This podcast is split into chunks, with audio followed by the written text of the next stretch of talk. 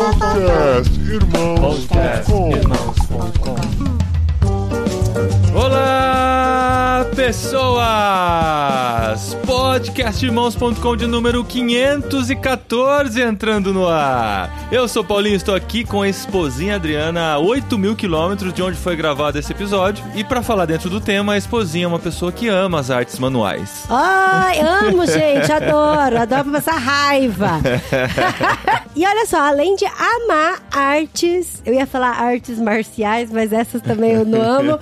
Eu também não leio Huckmacher. Olha só! Não lê Huckmacher? Por que você não lê Huckmacher? Porque, gente, programa de vocação em arte, certeza que alguém deve ter falado de Huckmacher em algum momento. Porque Huckmacher sempre tá lá. Foi tá o primeiro lá, sempre. livro recomendado Aí, tá vendo? aqui. Sempre. Esse é mais um episódio gravado lá no Vocari, que o Daniel Palombo está carinhosamente chamando de VocariCast, que foi essa linda parceria que fizemos entre Irmãos.com, Rádio Transmundial e Vocari e possibilitou que nós participássemos do Vocari desse ano, mesmo estando distantes assim. A gente ainda tem mais dois programas além desse para publicar aqui nas próximas edições, né, do podcast Irmãos.com. Gente, ó, bichinho trabalhou, É. viu? Bonitinho. Um beijo pro Daniel. Você trabalhou bastante, ralou pra caramba pra trazer esses conteúdos aqui pra gente, Isso. né? A gente agradece muito e agradece muito aos convidados que aceitaram também participar desse programa. Ficou curtinho. Em evento sempre tem toda aquela dinâmica de evento, né? A gente percebe que assim que eles começaram a gravar, estavam chamando pro almoço, então tem que gravar no meio dos intervalos e tal, mas ficou um conteúdo muito legal pra, quem sabe, abrir esse tema aqui e a gente voltar a falar sobre ele mais pra frente. Então, sim, vale muito a pena ouvir e a gente agradece muito a todos vocês que participaram aí. Gente, é curtinho, mas é igual a cultura francesa. Um perfuminho que é pequenininho, mas é maravilhoso. Uma comidinha que é pequenininha, mas você tem vontade de comer mais. Então é, isso, é um programa assim pra instigar e pra provocar e pra vocês respirarem um pouco mais de arte. Inclusive, esse programa que a galera falou de muitos livros. Isso. Pra você se aprofundar mais, pra você correr mais atrás do tema. Então tá aqui no post irmãos.com a Sim. lista de todos os livros. Eu anotei todos os livros que foram citados aqui, então você entra. Lembra daquela coisa chamada site, que você entra no navegador, digita lá Dá, dá pra www. digitar no celular, que você É. usa bastante. Então você entra lá em www.irmãos.com, entra no post desse programa, episódio 514 do podcast irmãos.com. Lá você vai encontrar as redes sociais de cada um dos participantes. Eles citaram aqui no programa, mas pra ficar mais fácil, você clica lá em cima do nome deles, na descrição do programa, vai direto pras redes sociais. E eu anotei todos os livros citados e coloquei o link pra Amazon pra você comprar direto na Amazon e reverter pra uma comissãozinha pra gente também, né? Que nós somos afiliados da Amazon. E, a sempre gente que você teve compra... trabalho também de fazer o link, de pesquisar os livros, de botar o nome. Sim. Então, se tiver interesse por qualquer livro, entra lá e faz a compra através do nosso link. E se você entrar pelo nosso link, qualquer coisa que você comprar na Amazon, vem comissãozinha pra gente e ajuda bastante, beleza? E aí, por falar em redes sociais, a gente também tá nas redes sociais. Sim. E se você ficar com dúvida em qual post entrar, essas coisas,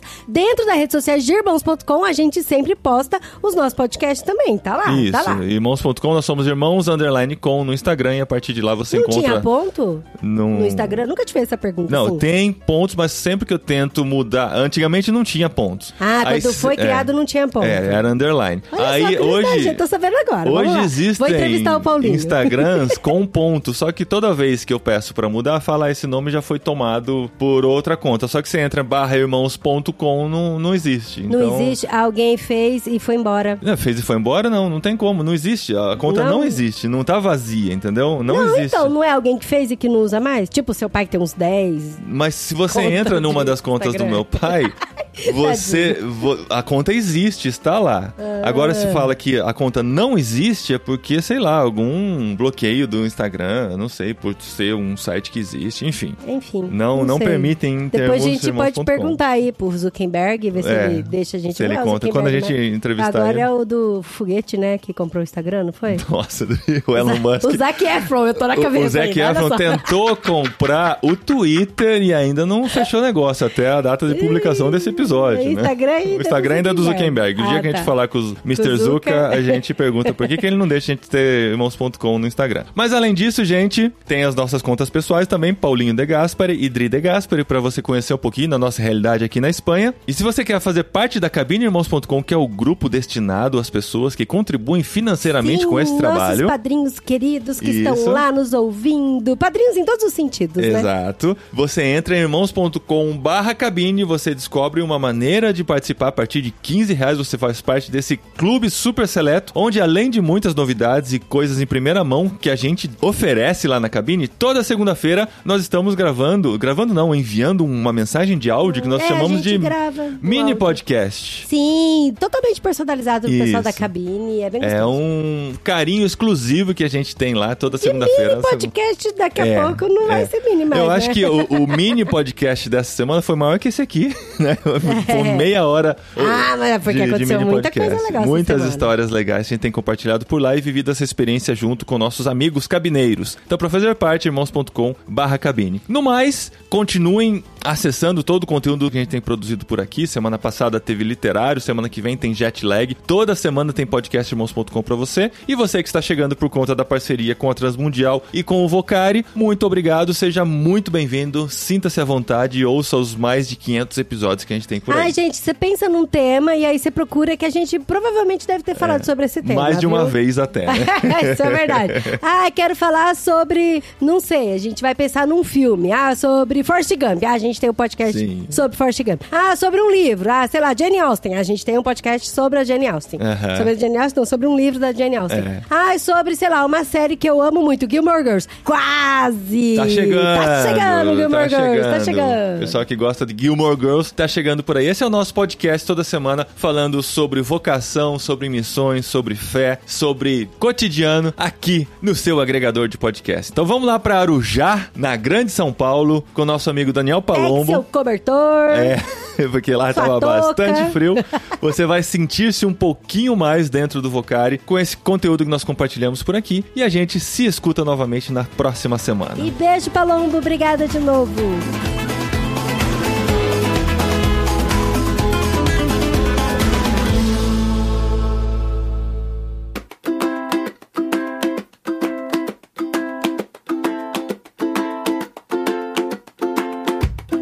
Começando aqui mais um Vocari Cash em Arujá, São Paulo. E a mesa redonda aqui tá de peso, cheia aqui. Muita arte, muito papo cabeça pra gente conversar. Pra começar esse papo aqui, tem o sino tocando, vocês estão ouvindo Tem de sino. fundo. Significa o quê? Tem uma boiada descendo. Hora do rango. Almocinho.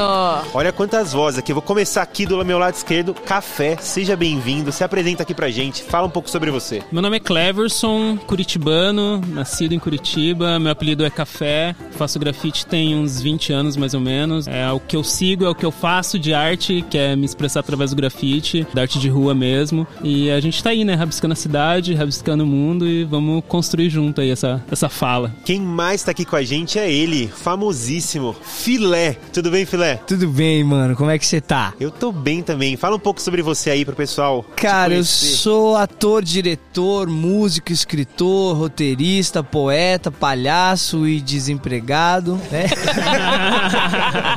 Autônomo, empresário. Autônomo, olha isso. PJ, gente, PJ. Bom, eu, eu vivo de arte, transpiro arte desde os 11 anos de idade. Me significo através dela no mundo, como o Café falou. Por aí no mundão, fazendo o que a gente sabe fazer. E aqui dá aquele peso, né? O peso feminino. A Madu, Madu, seja bem-vindo. Conta um pouco pra gente, se apresenta pra quem tá ouvindo a gente. Oi, família. Tudo certinho? Meu nome é Maria Eduarda, mas todo mundo me chama de Madu. Eu tenho 19 anos, eu sou do interior de São Paulo, Presidente Prudente, mas eu tô morando em Maringá agora. Eu faço a Unimissional, que é um projeto que ele unifica a profissão junto com a missão de Deus. E aí eu tô morando lá em Maringá agora, fazendo a Unimissional e Faculdade de Publicidade e Propaganda. Eu comecei a usar da arte quando eu passei por um processo depressivo no ano de 2018. E aí eu comecei a pegar e desenhar. Então eu conseguia colocar todo o meu sentimento e tudo aquilo que eu tava sentindo no papel. Então acabou, tipo, literalmente a válvula de escape que salvou minha vida. E aí foi incrível porque Deus usou a minha dor pra agora conseguir falar do amor dele. Então eu pego tudo que tem de inspiração em mim e tudo aquilo que eu tô sentindo que Deus coloca no meu coração. E aí eu passo pro papel, passo pra tela. Eu mexo muito com ilustração digital, que eu mexo no Illustrator e tal, vou desenhando. E cara, tá sendo um processo incrível ultimamente, porque Deus tem revelado muita coisa pra mim do que ele quer no meu ministério. Segura, segura. É, segura, tá segura. Mas é isso, me animei muito. Se animou muito, Passo. segura. pra gente não fechar, mas pra gente continuar essa roda, o Marcelo, o homem que voa. Fala galera, meu nome é Marcelo, sou paulistano, mas eu tô em Curitiba faz 30 anos, então o meu sotaque é mais curitibano, meu jeito ficou também mais curitibano. Sou artista visual, cara, gostei do que você falou, Madu. Mas a arte pra mim também é a mesma coisa, cara. A arte é água. Se você represar, cara, ela vai arranjar algum furo assim pra poder sair. Eu também comecei nesse processo de muito estresse, muito nervoso, comecei a desenhar, ilustrar e fazer pintura e tô aí já com a galera fazendo essas pinturas. Então esse, essa equipe de peso aqui tem muita arte pra gente trocar ideia e conversar. E filé, você com esses olhos Oi. brilhantes que me olham. Vocação, arte, reino de Deus, tem tudo a ver ou não? Sim! Tem tudo a ver? Acertou o filé. Muito bem, acabou o podcast, muito obrigado. Cara, Você tem ganhou. tudo a ver, tem tudo a ver. Eu costumo dizer que Jesus salva a minha existência e a arte salva a minha vida. A comédia, principalmente, salva a minha vida. Eu venho do contexto de hiperviolência da periferia de Suzano, né? Aqui na, no extremo leste de São Paulo. E a partir da arte eu começo a saber quem eu sou no mundo, mas eu já era cristão e a partir disso eu começo a me relacionar não só dentro da igreja, mas fora da igreja, fazendo comédia, fazendo espetáculos. Então sim, mano, tem tudo a ver. Todas as vezes que a gente busca expressar alguma coisa, é o divino que tá se expressando através de nós. Eu acredito assim. E na caminhada de vocês sempre foi assim ou não? Qual foi o momento de virada que vocês falaram, pô, caramba, as duas coisas podem andar junto? Ou vocês perceberam que elas andavam junto? Ou vocês tiveram crise? Falaram, não, não anda junto, não dá pra ser artista e ser de Deus. Alguém já passou por essa crise ou não? Cara, acho que todo mundo passa por essa crise, né? A arte, cara, ela é. um- Como ela é subjetiva, né? A gente. E, e também, assim, ó, dentro da igreja. Eu sou cria de igreja, né? Então, nasci na igreja e tal. A gente sempre foi treinado, pelo menos dentro do meu contexto, de que a arte ela tinha que servir a um panfleto de um discurso religioso. Então, se ele não se encaixava nesse panfleto, de ser panfletário mesmo, de falar de uma mensagem, ó, eu não tô falando contra de falar a mensagem, mas veja, tinha que se encaixar num discurso religioso pra poder ser alguma coisa, senão ela não prestava, senão ela era inútil, cara. E aí foi um processo grandão aí que eu tive, pelo menos pra mim, então só foi aos 30 anos que eu descobri que, cara, a arte não precisa de justificativa, fica aí também a dica de leitora, que vai falar bastante sobre isso. O que, que é arte? Na verdade, assim, mais do que arte, além do reino de Deus, mas arte no mundo, cara. Arte onde a gente pisa, onde a gente vive. Qual que é o nome do livro, Marcelo? A arte não precisa de justificativa. Francis Schaeffer e Huck Marker são dois caras aí que falam bastante da arte no mundo cristão ou da arte no mundo em si. Como que o cristão se comporta com isso? Posso pegar um gancho aí do Marcelo? Eu acho que é uma coisa legal de se perceber também é que Deus é o criador, né? Ele é um artista em si, assim. Então eu acredito que se a gente parte dessa ideia de que Deus ele criou todas as coisas desde o começo, como um artista mesmo, ele nos moldou, ele nos criou com as suas mãos e soprou algo dele sobre a gente, assim. Ele compartilhou com a gente esse espírito de cocriação, tá ligado? Eu acho que a gente, como artista, a gente compartilha um pouco disso, assim, né? De ser co-criador com o eterno, assim, sabe? E eu, particularmente, acredito que todos nós fomos criados com esse dom criativo, de alguma forma, em alguma área. Não só na área artística, né? Que é o que a gente trabalha, mas de maneira geral. Acho que todo ser humano, ele entendendo que ele foi criado pelo eterno e o eterno compartilhou esse dom criativo com ele, ele se torna um criativo, assim. Só que eu acho que a gente cai num processo também, pensando em queda, que é de entrar numa conformidade e uniformidade, assim, né? A gente acaba só reproduzindo, a gente já não cria mais nada, assim, né? Então acho que esse é o grande desafio para nós enquanto artistas, é provocar essas pessoas, né? A questioná-las, a incentivá-las a criarem algo novo, assim, sabe? E eu acho que é um desafio como artista dividir isso com as pessoas, assim, né? Ah, a gente teve a pregação agora do Douglas, né? E aí ele falou um assunto que eu tava conversando com uma amiga minha, que todo mundo é criativo. Porque se Deus fez a gente imagem e semelhança dele, então a gente também é criativo. Porque, mano, ele é um cara muito criativo. Olha quanta coisa que ele criou e a gente não vai ter, tipo, esse dom, então realmente faz muito sentido. Uma amiga minha chegou pra mim e falou assim: Nossa, mas eu acho que eu não tenho, tipo, dom da criatividade.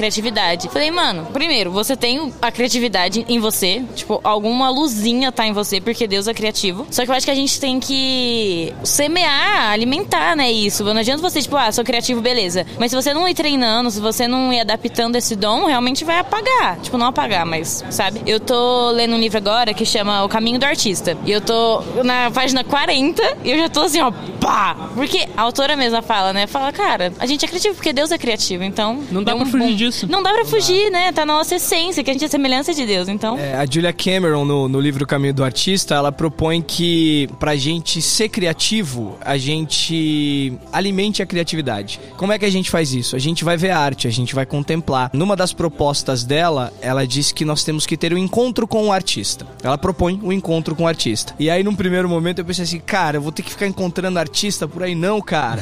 ela quer que eu tire duas horas da semana pra contemplar, pra ver arte, pra ver filme, pra ir em exposições, pra pesquisar, pra assistir documentários. E isso é incrível, porque isso vai ativando áreas da nossa alma, da nossa existência. E é inevitável a gente imprimir isso na nossa arte quando a gente vai produzir, quando a gente vai criar, quando a gente vai escrever, quando a gente vai pintar. Isso é muito louco, cara. Alimentar a criatividade, pra mim, além de estar em numa relação constante com a criação e com o criador, é contemplar, velho. Contemplar valendo. Ô, massa, cara. Ó, deixa eu só fazer uma correção.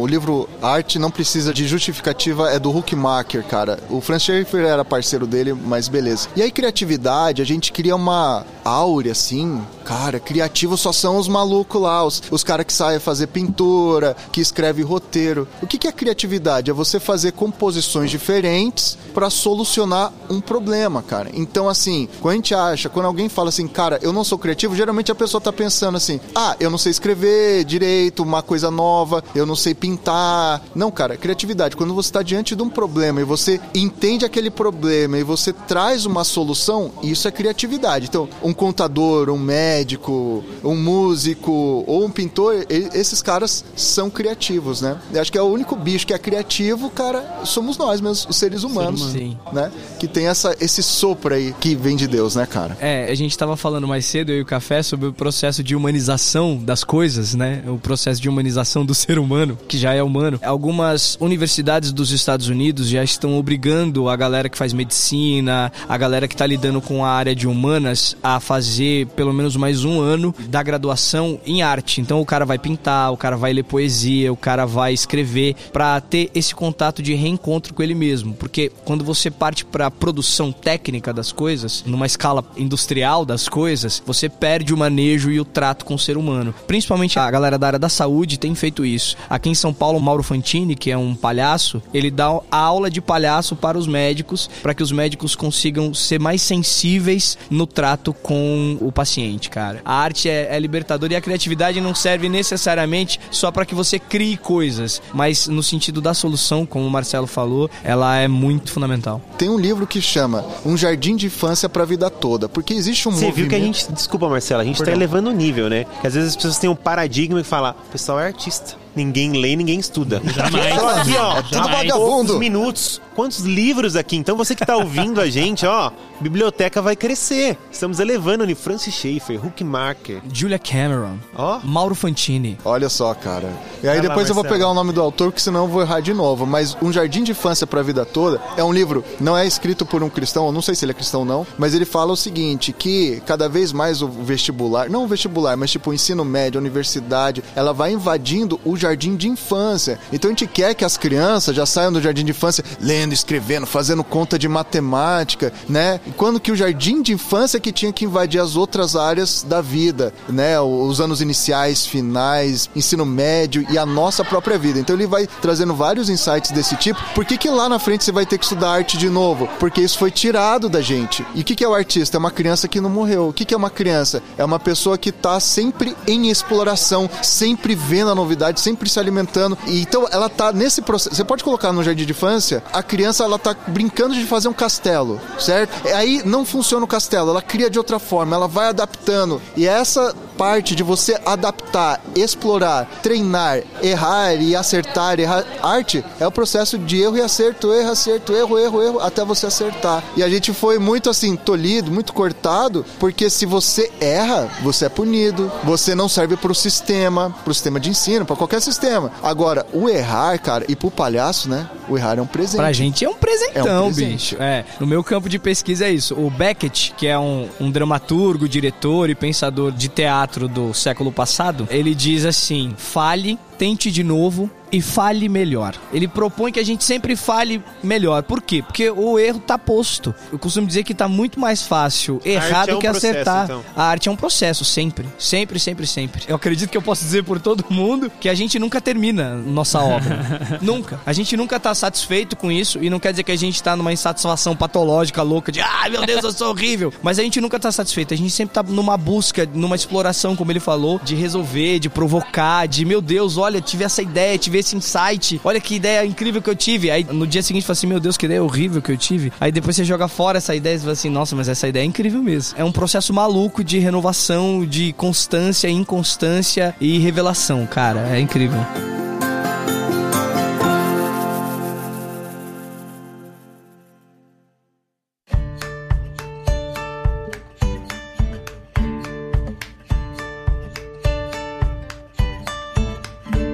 Pode ser que eu erre um pouco na história, você que tá ouvindo dá um Google que eu não vou conseguir dar, mas a história basicamente é o quê? Quando a Inglaterra estava em guerra, algum dos primeiros-ministros ao longo desse longo reinado da Rainha Elizabeth, quando ele tava lá, o pessoal se juntou, queriam cortar o dinheiro da arte e cultura. E ele foi contra. O pessoal, não, a gente tá em guerra, vamos usar o dinheiro para isso. Ele falou, afinal, a gente não tá em guerra por causa disso? Porque querem tirar nossa arte e cultura? Então a gente deveria investir mais nisso. A gente tá fazendo a guerra para que quando acabar a gente invista mais, porque se a gente tirar nisso não faz sentido. E às vezes a gente tem essa ideia, né, de tipo, a arte e cultura é meio marginal, é o que sobra, é o que dá. A gente vira adulto, deixa pro canto. Ah, a arte é isso aí, é mas a arte, que pelo que eu tô entendendo aqui da nossa conversa, ela faz parte do ser humano, ela ajuda a traduzir, ajuda a humanizar e ajuda a gente expressar e materializar os nossos sentimentos. É um meio de comunicar, né? É meio isso, assim, tipo, tem uma frase que eu tava conversando com o Filé, que um amigo meu, ele falou e pra mim foi, fez muito sentido, assim, que ele falou que a arte humaniza o ser humano. Mas como humanizar algo que já é humano, né? E pra mim é muito esse rolê, tipo, pensando na queda mesmo, né? A gente, partindo desse rolê de queda, a gente se desumanizou. A gente já não enxerga o outro como um semelhante, né? Como que é, Deus colocou algo nesse outro, né? A gente se desumanizou. Então a arte, ela vem com essa potência e essa força de nos fazer sensíveis ao outro novamente, né? Pra mim, o processo artístico hoje, o meu fazer artístico é muito esse reolhar, sabe? O reolhar pro meu trabalho, eu reolhar pro eterno pra conseguir reolhar o outro, assim, tipo, então é essa simbiose, né? Tipo, esse movimento mesmo, né? De, tipo, dessa minha relação com Deus através do meu processo artístico, pra que as pessoas, ao olhar esse trabalho, elas parem para contemplar e sejam tocadas por aquilo, pra que elas se reconectem também com o outro, tá ligado? Então, tipo, pra mim é um processo muito de sensibilizar o ser humano que perdeu a sua sensibilidade com a queda e vem se desumanizando, né? Então a gente vê esse processo muito nítido hoje no nosso, no nosso mundo, né, global, né? Tipo, a gente, mano, a gente deixou de ser humano. E isso é surreal. E a arte vem com essa proposta de, tipo assim, meu, a gente precisa voltar a se olhar como imagem e semelhança do eterno. Todos temos a imagem e semelhança do eterno. Acho que essa que é a grande verdade. E a gente se perdeu. A gente, enquanto cristão até, a gente acha que só nós somos a imagem e semelhança do eterno. Nós reconhecemos que nós temos ela, mas todo ser humano foi criado pelo eterno. E acho que a arte nos traz a- e nos faz se aproximar disso, sabe? Tipo, e reconhecer que o eterno também se manifesta no outro, na outra cultura, na outra expressão artística, que muitas vezes talvez pode ser uma coisa que eu não gosto, mas o eterno tá se manifestando ali. E ter essa sensibilidade eu acho que é o grande desafio pra gente, assim. Por mim, eu acabava o podcast aqui.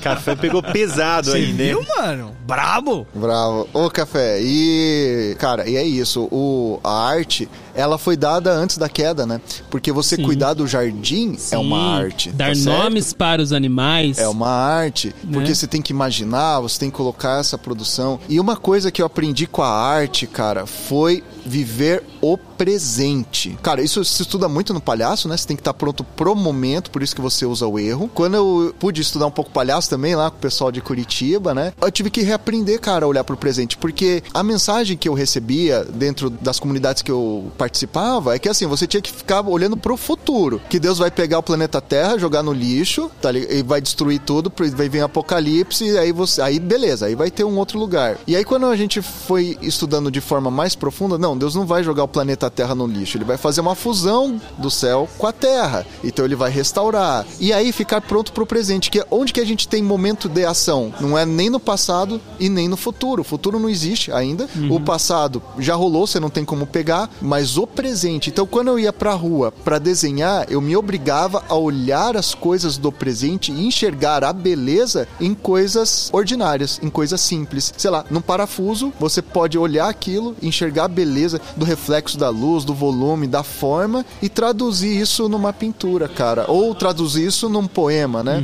Tem um livro do Chesterton que chama. Pô, vou, vou pegar o nome aqui, mas. é- Ah, trivial, trivi- trivialidades, cara. Eu já, trivialidades extraordinárias, acho que é isso. Em que ele se obriga a olhar de repente para um pé da cama e extrair uma crônica dali. Porque ele consegue enxergar o extraordinário no ordinário. E o poeta, o artista, ele é um cara que vai cada vez mais treinado, tem um olhar, o ouvido, o toque, o sentimento para você enxergar o extraordinário no ordinário. Massa. E isso é você exercer gratidão, porque você olha para as coisas e fala: "Deus, obrigado por esse pedaço de parafuso aqui que é tão belo assim, cara". E ouvindo vocês aí falando sobre redenção, me veio aqui transformação social e arte. Queria que vocês falassem da experiência de vocês, do que, que vocês têm vivido aí, que isso faz diferença, que isso redime, que isso traz transformação social. Cara, é, eu tenho uma experiência bacana com a trupe de festim, que é a trupe de palhaço que eu faço parte. É, a gente trabalha com o terceiro setor há bastante tempo já. Desde antes da trupe existir, nós três individualmente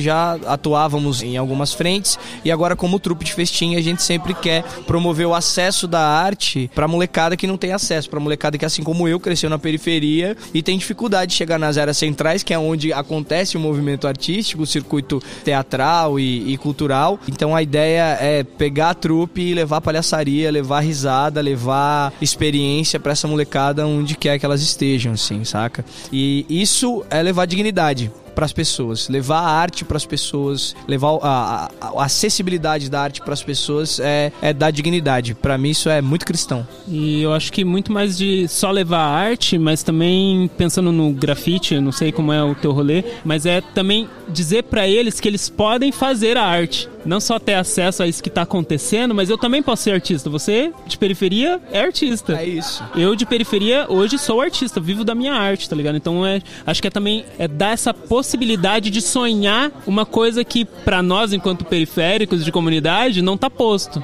Tá posto pra quê? Pra eu, sei lá, não desmerecendo nenhuma profissão, mas tá posto pra um moleque de periferia ser atendente de mercado, trabalhar num posto de frentista. Não tá posto pra gente essa possibilidade de sonhar viver de arte, viver do abstrato, da criação. Não tá posto pra gente. Então, é, levar arte pra esse ambiente é realmente mostrar pra ele que ele também pode ser um produtor de cultura e de conhecimento, tá ligado? E de belo e de sensibilidade, sabe como? E arte é trabalho, né? Pra Tem gente caramba. que acha que não dá. Pô. Arte dá muito trabalho, né? Né, Madu? Dá muito trabalho. Gasta tempo. Você fica lá horas fazendo e vocês falaram do errado, né? Porque a gente erra porque faz, porque dá trabalho. É isso. Porque refaz de novo. O café e o filé estavam comentando, né? E aí eu tava pensando em algo que eu não tinha pensado. Realmente, você levar a arte, você leva a oportunidade da pessoa sentir algo quando ela vê aquilo e a oportunidade dela se expressar também, né? Sim. Eu vou tocar no assunto que eu peguei lá no começo, vou pegar o gancho do super começo, mas essa questão de se expressar, de você usar a arte pra, pra expressar aquilo que você tá sentindo foi muito presente na minha vida. O Marcelo comentou também do, sobre o presente, né? Viver o presente e tal. E nesse, no processo depressivo que eu vivi, como eu sou muito ansiosa também, então eu sempre pensei muito no futuro, né? Tipo, ah, o que, que vai acontecer amanhã, não sei o que, não sei o que.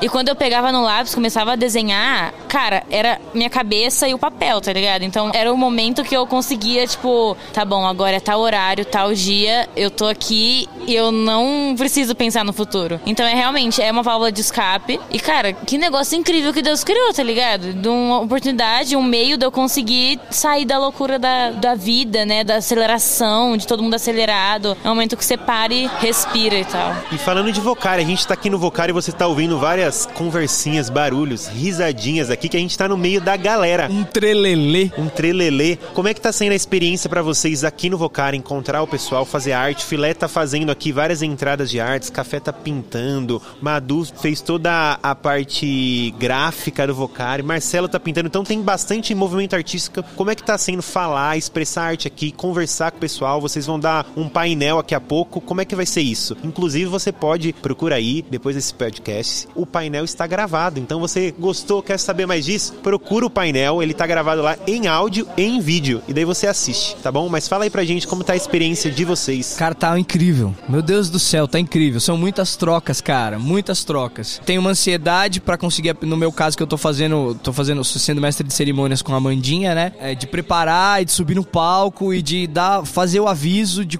de me comunicar com as pessoas de forma certeira, porque eu tenho um aviso pra dar e ao mesmo tempo propor um pouco de poesia, propor um pouco de risada, propor uma comicidade. Eu sempre passo mal antes de subir no palco. É desse jeito. E assim, encontrar o café, encontrar o Marcelo, encontrar a Madu, encontrar os- o Anderson que teve aqui no, no, no primeiro dia, encontrar a Verônica, o Ale ontem que a gente bateu um papão. E, é, essas trocas são muito importantes, velho. E a gente vai estabelecendo laços, né? Laços que eu, tenho certeza que eu vou levar na memória pra sempre, assim. Pô, pra mim, cara, é, cara, primeiro, o que mais rico é esse encontro. Pra mim, arte, ela tem o poder do encontro. Pra mim também tá sendo um processo de desmistificar, porque às vezes a pessoa acha que o artista é o gênio que fica sozinho na sua caverna, criando. E aí, tipo, você vê lá, cara, é um ser humano, tem que pagar boleto, que tem suas dores, tem suas, tem suas dúvidas, tem suas crises. E aí você ter contato com essas pessoas e mostrar a arte mais perto do público e conversar assim, né? Putz, pra mim isso tá sendo bem rico nesse processo de desmistificar. Cara, nós somos muito iguais. Eu acho que é só meio mais lelé, assim, mas de resto,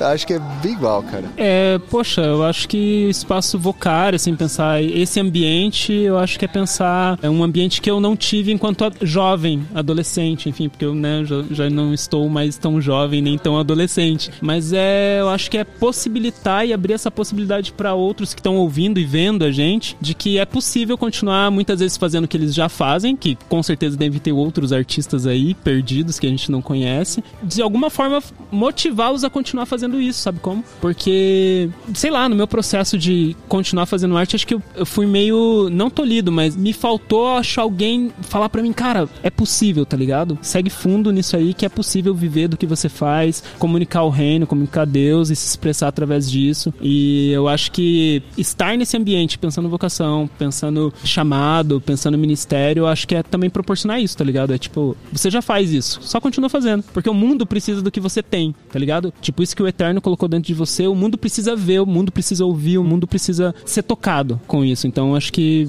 pensar vocar e estar aqui é é essa oportunidade de compartilhar e dividir isso que a gente tem para que outros entendam que é possível. Cara, esse é meu primeiro Vocari, né? Sou super bebezinha nesse recomenda evento. pra quem tá ouvindo? Recomendo muito. Eu tava assim, antes de vir, eu tava numa crise. Barra, ainda estou, mas está se solucionando. De que eu quero trancar a faculdade, não quero mais publicidade e propaganda. Que eu quero fazer artes visuais agora. Porque, cara, Posso eu ouvir quero. um amém, igreja? Amém. Amém, Jesus! Fala, Deus!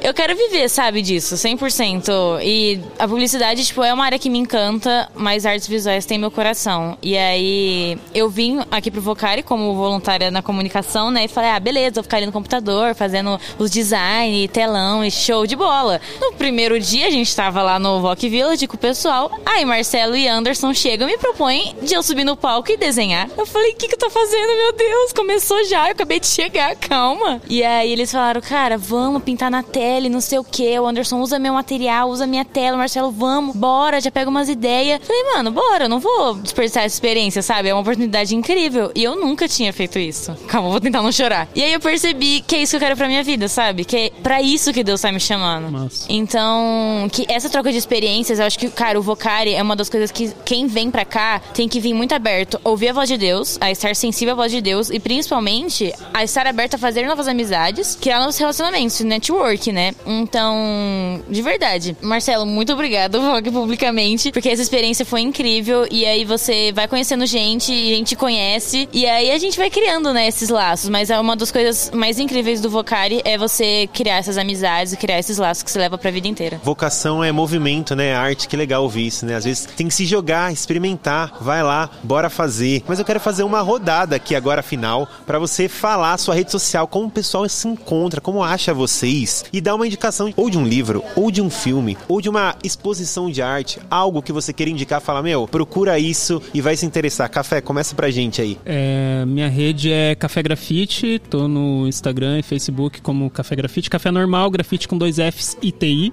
tá? Graffiti Chique, chique. chique, né, bem? E uma indicação de um livro, um livro que eu gosto muito, é, tem me fez muito bem assim nessa, nessa minha caminhada, que é do Wallace Kandinsky, do Espiritual na Arte. Tem algumas coisas que eu hoje reproduzo e falo que vem desse livro, então super indico do Espiritual na Arte. Bom, gente, filé oficial, filé com H no, depois do E, no Instagram. Eu tô só no Instagram e no LinkedIn. No LinkedIn eu não faço nada, eu tenho só pra fazer volume mesmo. Tá? Então me acompanhem lá no Instagram, vocês vão poder acompanhar um pouquinho das coisas que eu faço lá e um pouquinho do meu cachorro, das minhas filhas, essas coisas por lá. Cara, eu tenho um monte de livro pra indicar, cara, mas se eu puder indicar alguma coisa agora, eu quero indicar pra vocês a tese de doutorado do Marco Guerra, A Pedagogia do Palhaço. Tá na biblioteca da USP, vai até lá, fala sobre comunicação lúdica, fala sobre o jogo do palhaço, fala sobre pesquisa acadêmica, só pra ratificar que a gente estuda muito, que a gente trabalha Oh. muito e a pedagogia do palhaço é incrível, cara. Liberta... E falar também, Marcelo, obrigado. Eu tenho uma jaqueta exclusiva, vocês não. Beijo. Eu também tenho uma jaqueta exclusiva. Droga! Beijo, não é só você, filé. As minhas redes sociais, no Instagram eu tô Madu underline Boffs, é B-O-F-S. No Behance também tá, Madu Boffs, tudo junto com dois S's. E, cara, o livro que eu vou indicar é o livro que eu falei, O Caminho do Artista. Pra mim tá essencial. Ela fala muito sobre bloqueio criativo, de você sair desse bloqueio criativo e tal. É essencial, recomendo super. Então, gente, pra vocês me encontrarem no Instagram, em qualquer rede social, é Homem que Voa, porque Marcelo Bittencourt é muito difícil. Se é com dois T's, com N, cara, não. Homem que Voa, você vai me encontrar lá. E aí eu queria mandar um livro secular, né? Que é Erros Fantásticos, o discurso Faça Boa Arte, do Neil Gaiman, cara. Então, assim, é um discurso, você vai fazer, você vai ler isso em, sei lá, 30 minutos, mas pra mim ele é incrível, tem muitos insights legais nesse livro aí. Boa, então eu conversei aqui com Café, Filé, Madu e Marcelo. Você ouviu esse podcast. Pessoas, obrigado. E eu sou o Valeu, Daniel sou. Palombo. Obrigado a todo mundo que tá aqui. Valeu, valeu. Valeu, família! Valeu, gente! Falou.